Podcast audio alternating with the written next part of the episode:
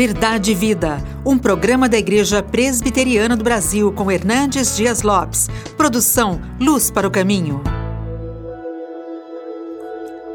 Havendo Deus outrora falado muitas vezes e de muitas maneiras aos pais, pelos profetas, nestes últimos dias, nos falou pelo Filho, a quem constituiu o herdeiro de todas as coisas, pelo qual também fez o universo.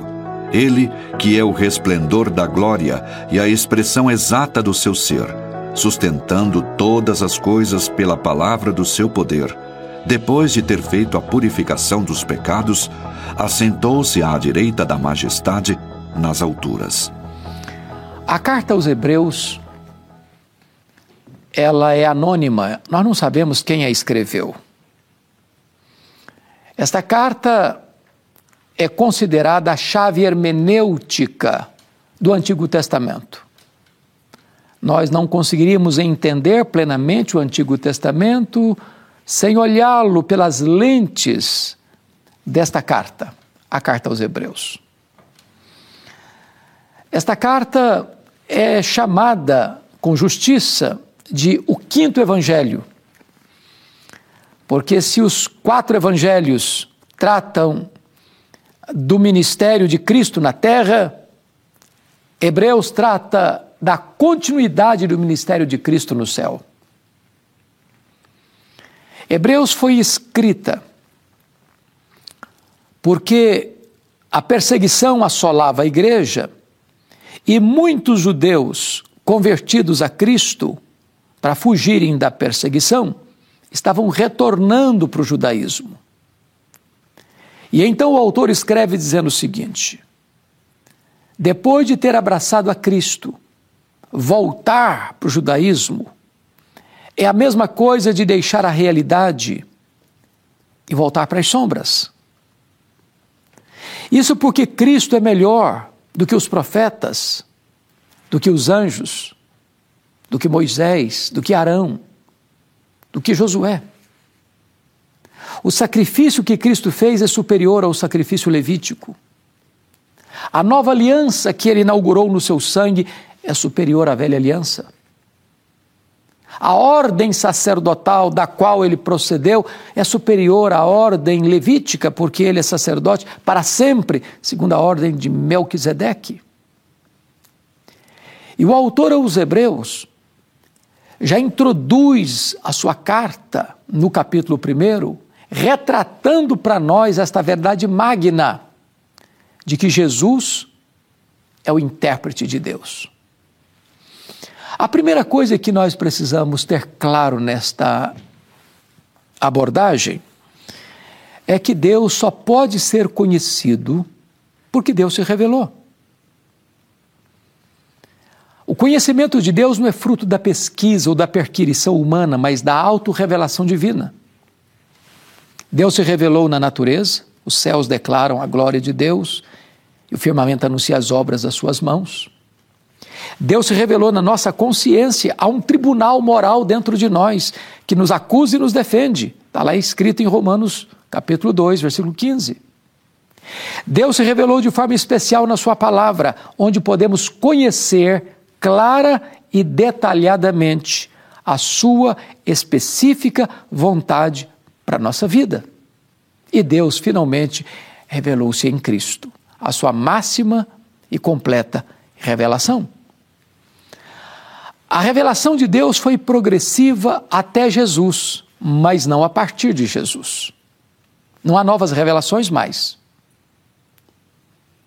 A revelação ultimou em Cristo. Ele agora veio nos mostrar Deus em toda a sua plenitude, porque Ele é a exata expressão do ser de Deus. Ele é o resplendor da glória, nele habita corporalmente toda a plenitude da divindade, e Ele pode dizer: Quem me vê a mim, vê o Pai, porque eu e o Pai Somos um. É muito importante entender que no versículo 1, Paulo diz assim: Havendo Deus outrora falado muitas vezes, de muitas maneiras, aos pais pelos profetas. Deus falou.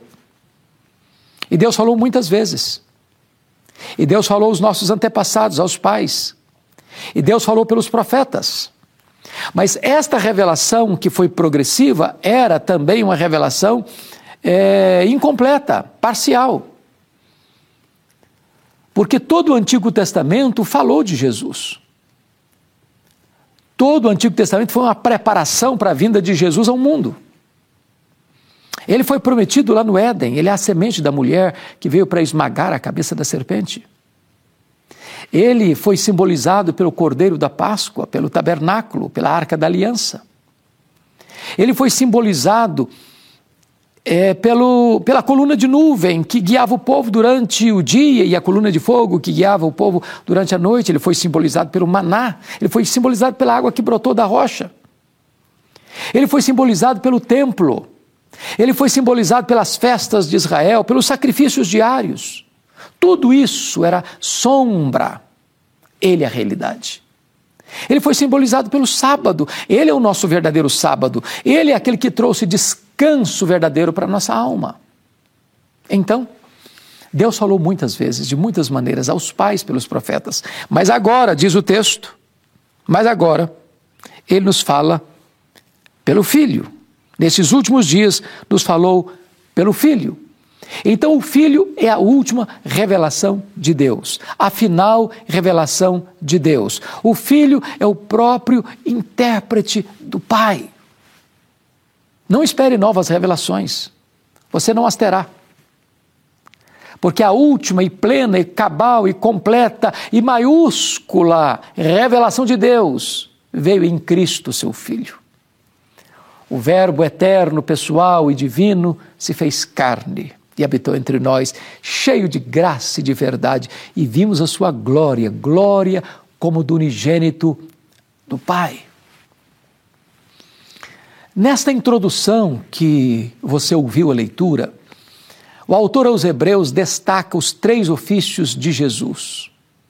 Ele é o supremo profeta, ele é o sumo sacerdote, ele é o rei dos reis. Como profeta, ele é o mensageiro e o conteúdo da mensagem. Nesses últimos dias, Deus nos falou pelo Filho. Ele é o mensageiro. Ele é a própria mensagem. Lá no versículo de número 3, o autor vai nos mostrar que ele é o sumo sacerdote, porque está escrito que ele fez a purificação dos pecados. Os sacerdotes levíticos não podiam fazer isso. Eles eram homens imperfeitos, é, fazendo sacrifícios imperfeitos. Mas Jesus é o sacerdote perfeito, que ofereceu a si mesmo como sacrifício perfeito, e por isso ele pode, pode, pode, poderá é, purificar pecados. Mas ele é o Rei dos Reis, porque está escrito assim: depois assentou-se à direita da majestade nas alturas, ele está entronizado. O Pai o exaltou sobremaneira e lhe deu o nome que está acima de todo nome, para que ao nome de Jesus se dobre todo o joelho, nos céus, na terra e debaixo da terra. E toda língua confesse que Jesus Cristo é Senhor, para a glória de Deus Pai. Então, aquele que é o intérprete de Deus, é o supremo profeta, é o sumo sacerdote e é o rei dos reis. Vamos detalhar um pouco mais isso. Quando o autor aos Hebreus trata de Jesus como o grande profeta, que é o intérprete de Deus, ele diz o seguinte: Nesses últimos dias nos falou pelo Filho, a quem constituiu o herdeiro de todas as coisas. Ele é o dono de todas as coisas. Pela sua morte, pela sua ressurreição, ele recebe como herança a você e a mim, seu povo, suas ovelhas que ele comprou com seu próprio sangue. Nós somos dele, propriedade exclusiva dele, vasos de honra para a glória dele. Mas ele diz também algo sublime, pelo qual também fez o universo. Isso é estonteante. Esse universo vastíssimo, insondável, não existe desde sempre. A matéria não é eterna, como pensavam os gregos. A matéria foi criada e criada por Jesus. Por meio do Filho, ele fez o universo. O universo foi feito. O universo não surgiu espontaneamente. O universo não pariu a si mesmo, o universo não surgiu de moto próprio, ele foi chamado à existência pela palavra onipotente do Verbo, o Verbo de Deus. O universo não é resultado de uma mega explosão cósmica. Não. Nós não estamos diante do acaso, nós estamos diante da soberania de Jesus Cristo, nosso glorioso Redentor. Por exemplo, nós estamos no planeta Terra. Até hoje se sabe que é o único local plenamente adequado para a vida. E por que estamos aqui? Foi por acaso? Nós estamos rigorosamente onde deveríamos estar. Se nós estivéssemos mais longe do Sol, morreríamos congelados. Se nós estivéssemos mais perto do Sol, morreríamos queimados. Não, não foi o acaso que nos deixou aqui, foram as mãos do nosso glorioso Redentor. Você olha para a Lua, faxineira do planeta Terra, o nosso satélite, você sabe que não haveria vida sem o trabalho da Lua.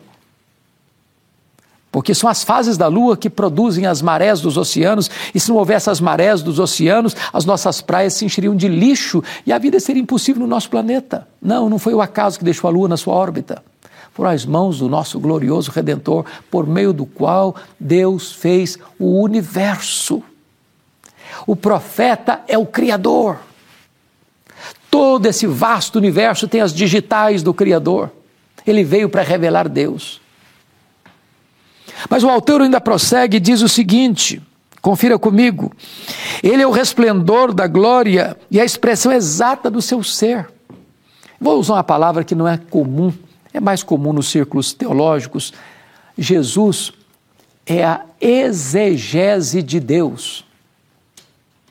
Ele é o intérprete de Deus. Quando Deus mandava os profetas lá na antiga aliança, eles falavam de um atributo de Deus com mais destaque, Isaías enfatizou a santidade, Amós a justiça, Oséias a misericórdia. Mas quando Jesus veio, ele veio para revelar Deus. Sabe por quê? Ele é a exata expressão do ser de Deus. Ele é o resplendor da glória. Nele habitou corporalmente toda a plenitude da divindade. Ele e o Pai são um. Quem vê a Jesus vê o Pai. Mas ele prossegue e diz o seguinte: sustentando todas as coisas pela palavra do seu poder. Nele tudo subsiste. Ele não apenas é o criador do universo, ele é o sustentador do universo. Ele quem dá equilíbrio a todas as coisas. Ele quem mantém a vida. Paulo disse isso em Atenas, a capital intelectual do mundo. Nele vivemos, nos movemos e existimos. Ele quem nos dá a vida, a respiração e tudo mais.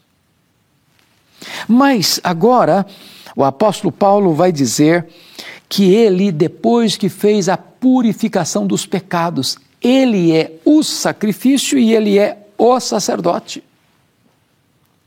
Ele não foi para a cruz involuntariamente, ele não foi para a cruz porque Judas o traiu, porque o Sinédrio o acusou ou porque Pilatos o condenou. Não, ele foi para a cruz consciente e voluntariamente. Ele a si mesmo se entregou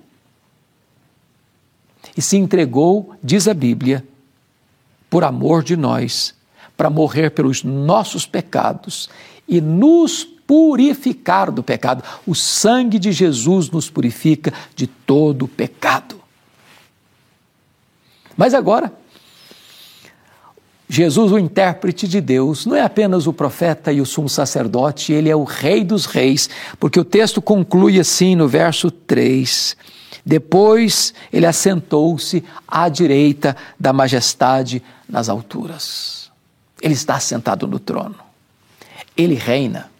Ele é o rei dos reis, ele é o senhor do senhor, dos senhores. Ele levanta reinos, ele abate reinos, ele coloca príncipes no trono e faz esses príncipes apiarem do trono. Ele tem as rédeas da história em suas mãos. Ele é a raiz de Davi, ele é o leão de Judá que venceu para abrir o livro e desatar os seus selos. Ele tem as rédeas da história em suas mãos, ele governa as nações, ele controla o universo, ele é o cabeça da igreja, ele é o Senhor da sua, da minha, da nossa vida, ele é o Rei soberano que vai voltar pessoalmente, individualmente, fisicamente, eh, visivelmente, audivelmente, repentinamente, inesperadamente, inescapavelmente, gloriosamente. Ele é o Rei dos Reis. E hoje você pode entregar sua vida a Ele e receber dele a própria vida eterna. Eu vou orar por você. Deus amado, eu quero te pedir que tu apliques esta palavra ao coração daqueles que estão nos assistindo, para que eles experimentem a alegria da salvação, a alegria da vida eterna, e possam conhecer a Jesus como aquele que veio te revelar, porque Ele é a exata expressão do teu ser, Ele é o resplendor da glória, e nele nós encontramos salvação e vida. Louvado seja o teu nome. Em nome de Jesus. Amém. Deus abençoe a sua vida. Verdade e Vida, com Hernandes Dias Lopes, um programa da Igreja Presbiteriana do Brasil, produção de Luz para o Caminho. Luz para o Caminho, o Evangelho de Cristo através da mídia.